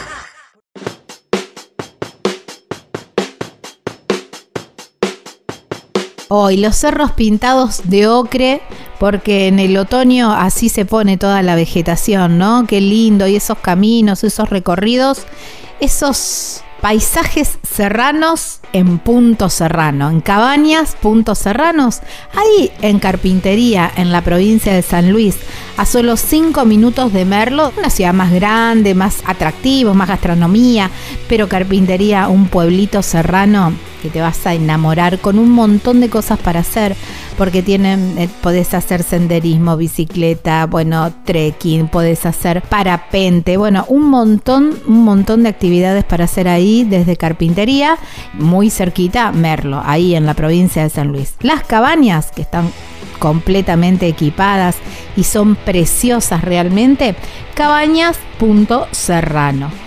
¿Cómo te contactás con Roberto o con Karina al 11 45 63 6805. En Facebook o en Instagram los encontrás como Punto Serrano Carpintería y la página web es www.serrano.com.ar. En la hoja de ruta de viajero frecuente nos toca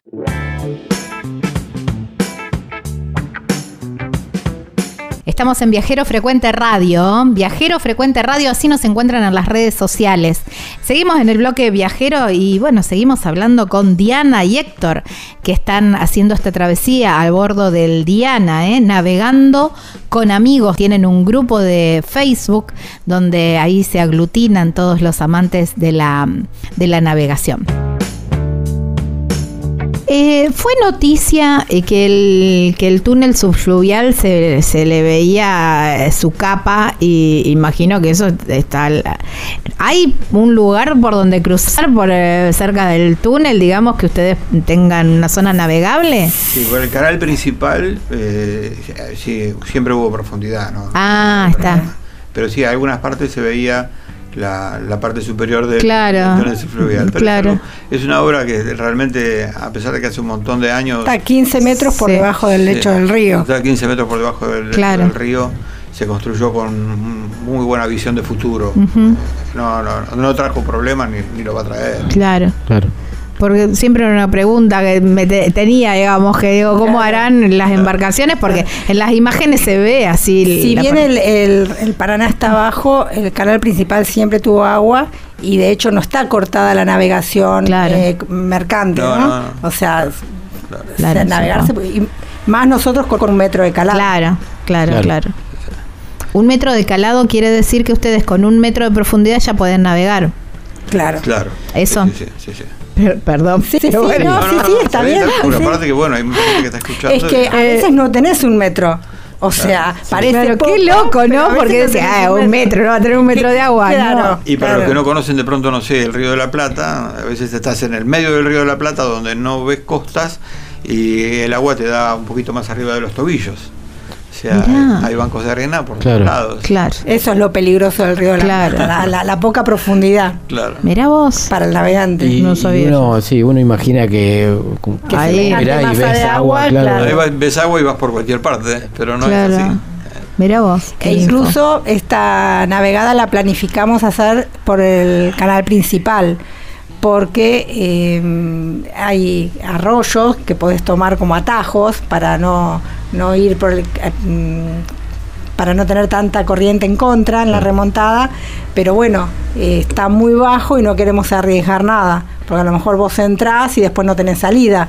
Claro, o sea, sería todo por, por donde están las boyas, digamos. Claro. Claro, todo por Claro. el canal principal, obviamente por afuera del Beril, porque por los ultramares, Claro. más que obviamente que tienen la prioridad. Eso les iba a preguntar. Con mucho cuidado, también tenemos ahí un, un ICE, que es un instrumento que eh, vemos lo- los, los barcos que tenemos alrededor. Sin llegar a ser un radar, es algo bastante similar, funciona a través de- del sistema. ¿Es, ¿Es un aparato aparte o una aplicación que No, es un aparato parte? aparte. Ah, Funciona con una antena de VHF y, y es por señal de radio donde tenemos la información de los barcos que se aproximan o que se alejan Claro. y nos dice el nombre del barco, la velocidad, la trayectoria, Eh, y bueno, hasta podemos modular por VHF con el capitán del barco para. ¿Y a para cuántos minutos estamos de un distancia? paso. Claro, eh, Claro. justo les estaba por preguntar eso, ¿no? ¿Cómo hacen con los barcos? Y luchamos. Los transnacionales.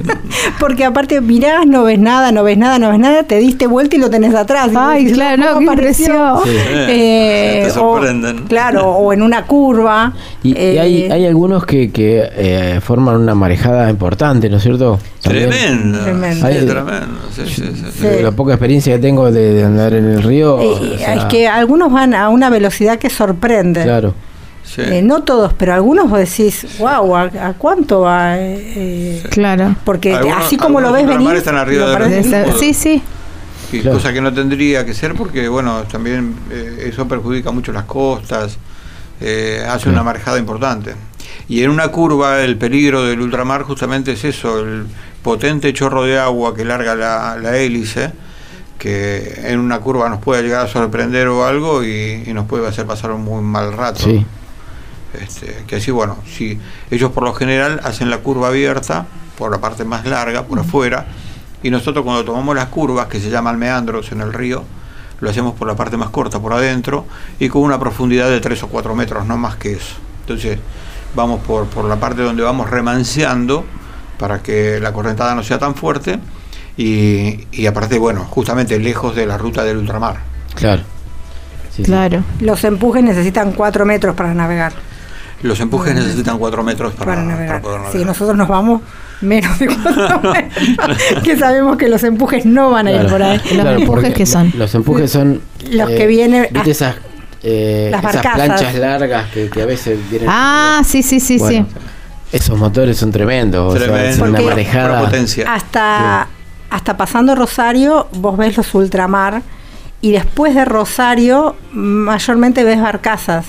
O sea, ves ultramar, Claro. pero ya, ya es más barcazas que ultramar. No sé a qué se debe, pero... Alcalado. Claro, Alcalado, Alcalado, sí, claro. sí, sí. El ultramar Claro. necesita mucho más. Claro. Y Como por lo que- general son todos de bandera paraguaya. Lo- Los capitanes son todos también muy profesionales, muy muy muy responsables. Siempre que modulamos nos atendieron y, y bueno, por el radar nosotros le preguntamos si nos estás viendo. Sí, sí, los estamos viendo, no hay problema. Claro. Como que uno mantiene también una comunicación porque desde arriba del puente de semejantes barcos a nosotros se nos ve como nada. Claro, sí, Sí, sí, sí, sí, una- por eso.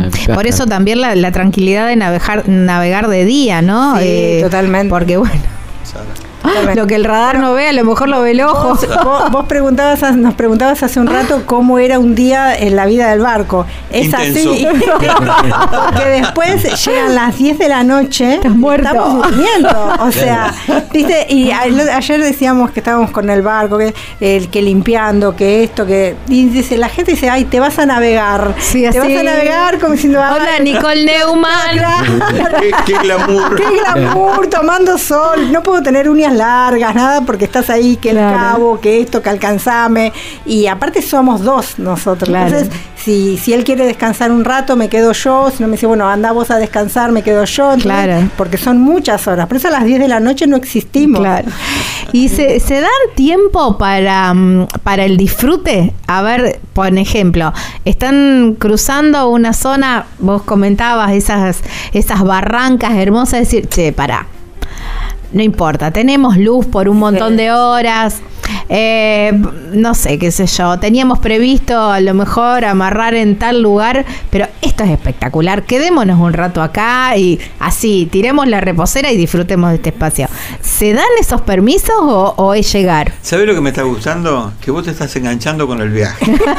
Es como que ya estás navegándolo y estás viendo un poco más allá que lo que estamos viendo nosotros. Por supuesto que sí. por Sí, supuesto, sí. sí, sí. Eh, el mayor disfrute para mí igualmente siempre es la bajada.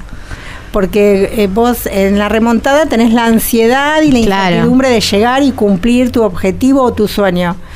Después, eh, y, y como Y cuesta sobre remontar- caminos de- desconocidos quizás claro. también, ¿no? Caminos, Entonces, digo yo, bueno. Sí, sí, y, Y, de- y siempre, por más que hagas la- el mismo trayecto varias veces, siempre descubres Siempre cosas cambia. Siempre claro, y sí, el paisaje Eh, cuando comenzás a bajar, que es donde pensamos hacer eh, mm, estar en ciudades más tiempo y disfrutar de cada ciudad, ahí es como que ya te empezás a, a- a, eh, tenés más ese disfrute que vos Claro.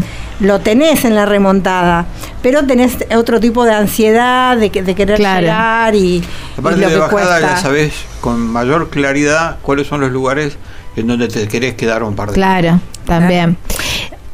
No, y, en eso, en eso de decir, bueno, me quedo un par de días, hacen lo que, qué sé yo, llegan a Rosario a lo mejor y dicen, bueno, vamos al monumento, nos vamos a comer un Carlitos, no, así como las cosas típicas de cada lugar lo hacen todo. Sí, sí, sí. Ah, está En bien. Rosario la última vez le encontramos eh, el acuario, eh, el, El segundo acuario de acuario Ah, claro, Río, sí, sí, sí. Una hermosura. Sí, el acuario es muy belleza. importante. Es una belleza. Ahí en el Parque Alem. Sí, sí, sí, sí. Una belleza. Eh, sí, cuando vamos a, mm, eh, ya lo hemos hecho y pensamos repetirlo, eh, cada ciudad tiene su encanto, Claro. y tiene su historia. Eh, eh, Goya tiene su historia, hemos conocido gente fantástica ahí en Goya que esperamos volver a encontrar y Corrientes y, y sí, vamos a cenar, es como ahí alternamos vida de ciudad y vida de río, Claro. porque después que estás muchos días al Borneo querés un poco de ciudad.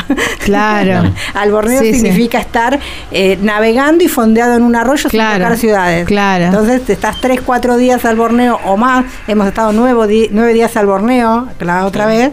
Y bueno, cuando llegamos a Goya, era, Claro. la ciudad era nuestra. Sí, sí. Eh, Aparte, bueno, vamos a hacer la, la navegación que hizo Camila mi Gorman. amor, claro. O sea, vamos a ver si recreamos un poco la novela. Cuando Claro. viste la historia de Camila y Eh, Ladislao, sí. de, de Rosas, Sí, bueno, sí. cuando ellos, eh, a ellos, Ah, cuando ellos huyen a Goya, es verdad. Ellos los encuentran en Goya En y Goya. nos matan. Eh, cuando ellos escapan, escapan a caballo de Luján hasta la ciudad de Paraná. Y de la ciudad de Paraná a, mm, a Goya van en barco. van en Ah, una mira. Ah, mira. Eh, bueno, toda esta historia nos la contó una, una amiga que conocimos ahí en Goya, que ella es, es escritora y, y escribe sobre Camila. Y bueno, ahí está la casa, que, que ellos, ellos fueran, eran maestros allá en Goya. Claro, sí, sí, sí. Así que no, son historias fascinantes. Conocemos a un señor que enseña guaraní en las escuelas de, de Corrientes.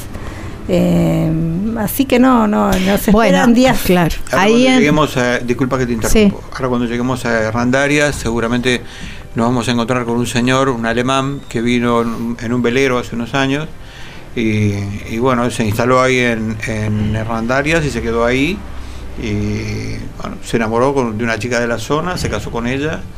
Y el velero seguía amarrado ahí hasta que, bueno, en una oportunidad de una tormenta, eh, se, lo, se lo rompió y se lo hundió. Y se Uh. quedó ahí. Y bueno, va a ser un- una historia más que interesante. Claro. ¿no? Por eso ahí, Sí. ahí es donde empezás a amenizar lo que es la navegación, Claro. con, con conocer lugares y gente, Y la gente. y historias, todas distintas y bueno, fascinantes, ¿no? Claro, que Historias de navegantes también. Historias de navegantes Sí. también y bueno, historias de, de qué sé yo. Y ahora que están acá en el club náutico, eh, les vamos a recomendar a que vayan a, a cenar al, alma- al, al al restaurante. resto del club, al que es resto muy del club, rico. son, son amigos nuestros, Germán, y te recomiendo que coman boga. Esta Bueno. noche vamos ahí. Vale. Estamos ahí. Esta noche estamos ahí, sí, sí. Abren todos, se abren todos los días esta noche. vamos. Sí, Sí, sí, sí, todos sí. los días, mediodía y noche. Ah, bueno. Y mm, hablando de, de- de esto, ¿no? De la gastronomía, eh, imagino, bueno, eh, pescado de río. Sí, estamos Y, ansiosos. claro.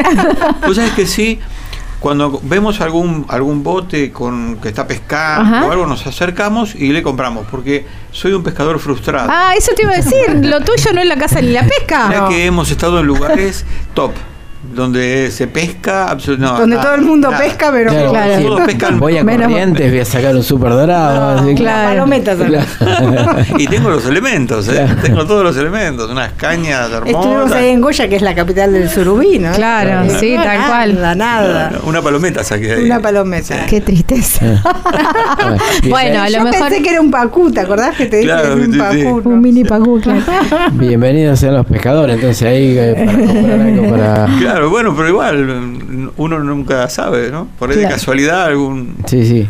Por ahí si lo, lo ven al Diana, entonces por ahí navegando, acérquense que le seguro que le venden algo. Obviamente. Con seguridad, con seguridad. Y, y, y le probaron alguna, bueno, eh, a, lo, en la- a lo mejor en la travesía anterior, ¿no? Algún plato así de pescado de río, decir, no, esta preparación es espectacular, no la conocía y es el pescado de río más rico que comí. Bueno, en una oportunidad eh, estábamos preparando justamente para ver si hacíamos algo en, en- en una costanera y se acerca un señor de la zona.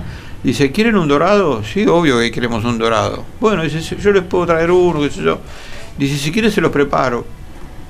Bueno, bárbaro, mejor todavía. Claro.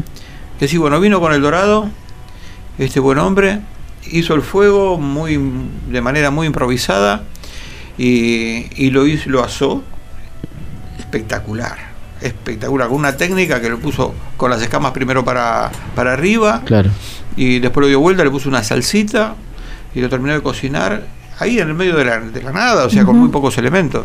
La gente de, de- del río, los vaquianos del río, la verdad que la tienen muy, muy clara, son geniales. Mm. Ah, comidas exquisitas.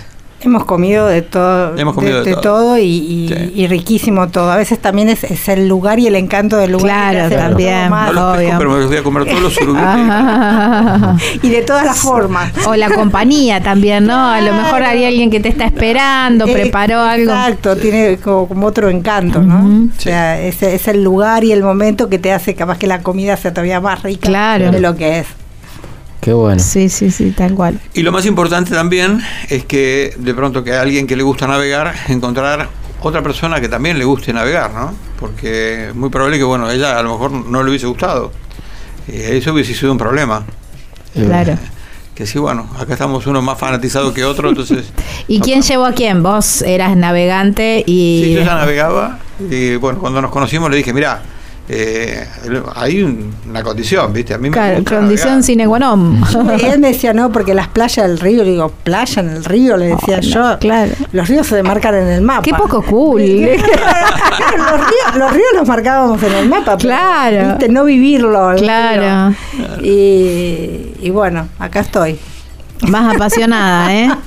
La primera salida, bueno, obviamente eh, salimos de Tigre, hicimos una pequeña navegada por los ríos internos y cuando salimos al Paraná, que siempre te sorprende, el Paraná es, es fantástico. No, seguimos saliendo hoy, nos sigue. Este, Bueno, cuando vio el Paraná se enamoró del Paraná y no de mí. Claro. Bueno, voy a seguir con él. Voy a seguir porque me lleva. tengo, tengo, tengo navegación asegurada, dijiste vos, ¿eh? Sí. ¿Y qué es lo que más te fascina de, de la navegación? ¿Qué momento del día? ¿Qué, qué, qué instante? Vos decís, bueno, me encanta el desayuno porque es cuando Me gusta- preparo, está amaneciendo, qué sé yo, o el atardecer, porque ya. después- bueno, ¿cuál es el, el momento? Me gusta la vida a bordo.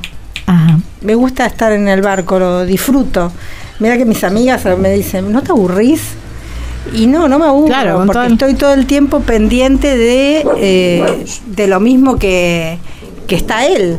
Claro. O sea, es como que somos un equipo. Y en sí, eso. sí, O sea, sí. Es que la un- yo veo algo que él no ve o escucho algo que él no escucha o al revés y estamos los dos atentos. Entonces estamos todo el día en función de que nuestra navegación sea placentera y segura Claro. no sé, es mi manera de... Y después, bueno, me gusta eh, estudiar la derrota, o sea, me gusta eh, saber de qué, en qué kilómetro estoy, qué isla pasamos, qué riacho, me gusta, eh, no sé, soy estudiosa de eso. Claro. Claro. Eh, La bitácora, la bitácora eh, también que es muy todo el mundo importante. me dice, ¿qué memoria tenés? No, lo que pasa es que yo escribo, escribo eh, ya desde el 2014, 2015, cada salida que hacemos escribo, entonces, y con qué barco salimos, y entonces Claro, queda, no sé. claro. queda- Eh, que importante repetir- eso también. Hay que repetir después algún algún lugar, alguna zona, vamos a la bitácora y tenemos tanta información ahí Claro, claro. que nos ayuda muchísimo. Igual cambia, ¿no? Cambia mucho todo. Entonces, a veces,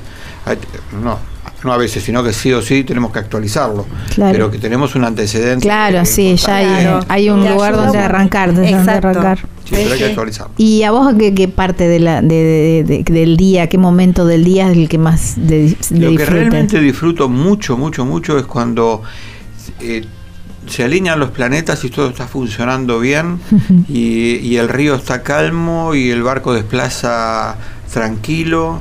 eh, eso es fascinante. Y empieza a caer la tarde que uno está llegando al lugar de fondeo, máxime cuando es en algún riacho o en algún arroyo. Esa es la parte que más me gusta. Yo sé la parte que más le gusta a él. Cuando no se tiene que meter en la sentina. Sí, cuando no se rompe nada. Claro. Porque también, bueno, eso también hace al, al, Claro. al navegar, ¿no? Porque estás solo con tu barco. eh, tenés que tener un conocimiento también como para poder hacer algunas reparaciones. Claro. Este, que sí, bueno, eso también es muy, muy importante. Bueno, muchísimas gracias, No, eh, por el por el tiempo que nos dedicaron. La verdad que es hermosa la historia y queremos la vuelta. Queremos la Sí, sí, vuelta. acá vamos a estar, si Dios quiere. Bueno, muchísimas gracias. Ellos son Diana y Héctor a bordo del Diana. Diana. ¿eh? Y los, bueno, pueden seguir toda la travesía en Navegando con Amigos. Exacto. El grupo que más navega. Ahí está, ahí está, que ya Calito es miembro, por supuesto. Sí, y ahora me voy a conocer las embarcaciones. Ah. Muchísimas gracias. Estás escuchando Viajero Frecuente. Encontranos en Facebook como Viajero Frecuente Radio, en Twitter arroba Viajero Radio, en Instagram Viajero Frecuente Radio. Vamos a viajar, si no es ahora, ¿cuándo? ¿Cuándo?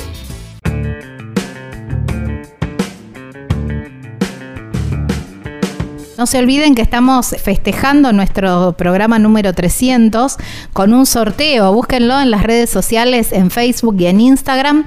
Estamos regalando un mate divino, el mate, un mate camionero de Amor de Mate, de la provincia de Santiago del Estero. Un mate 100% artesanal. Busquen la publicación en nuestras redes sociales. Estamos como Viajero Frecuente Radio y no se olviden de participar en el sorteo algunos mensajitos que estamos recibiendo. ¿eh?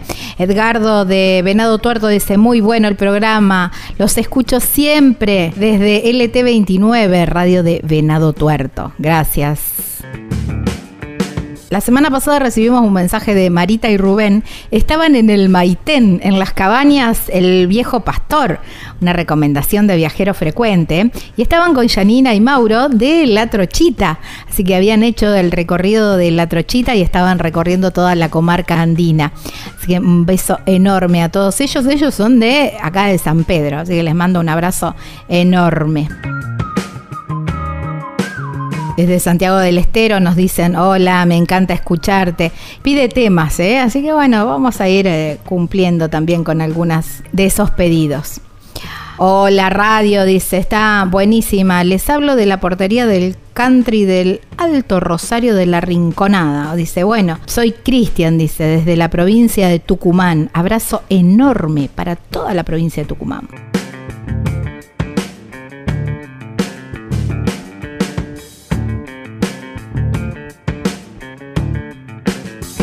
Estás escuchando Viajero Frecuente.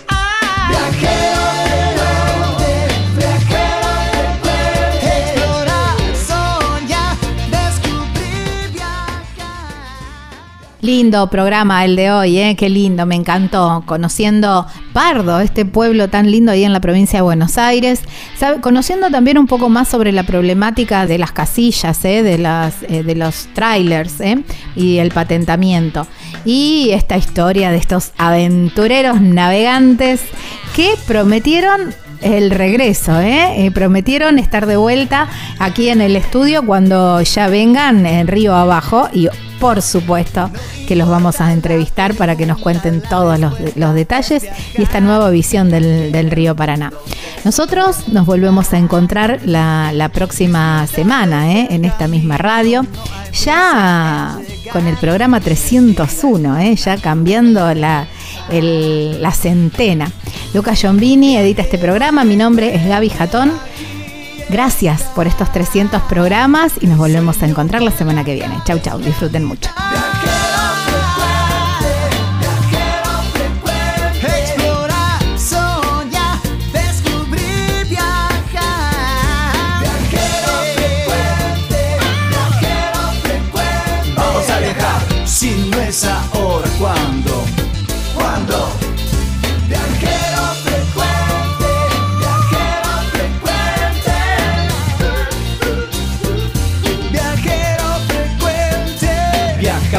Cambiarle la ropa al alma.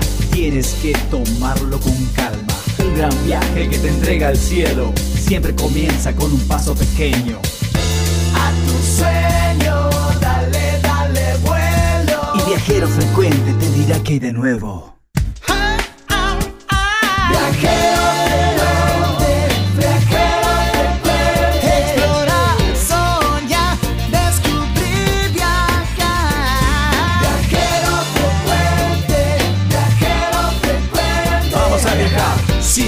si no es ahora, ¿cuándo? ¿Cuándo? Viajero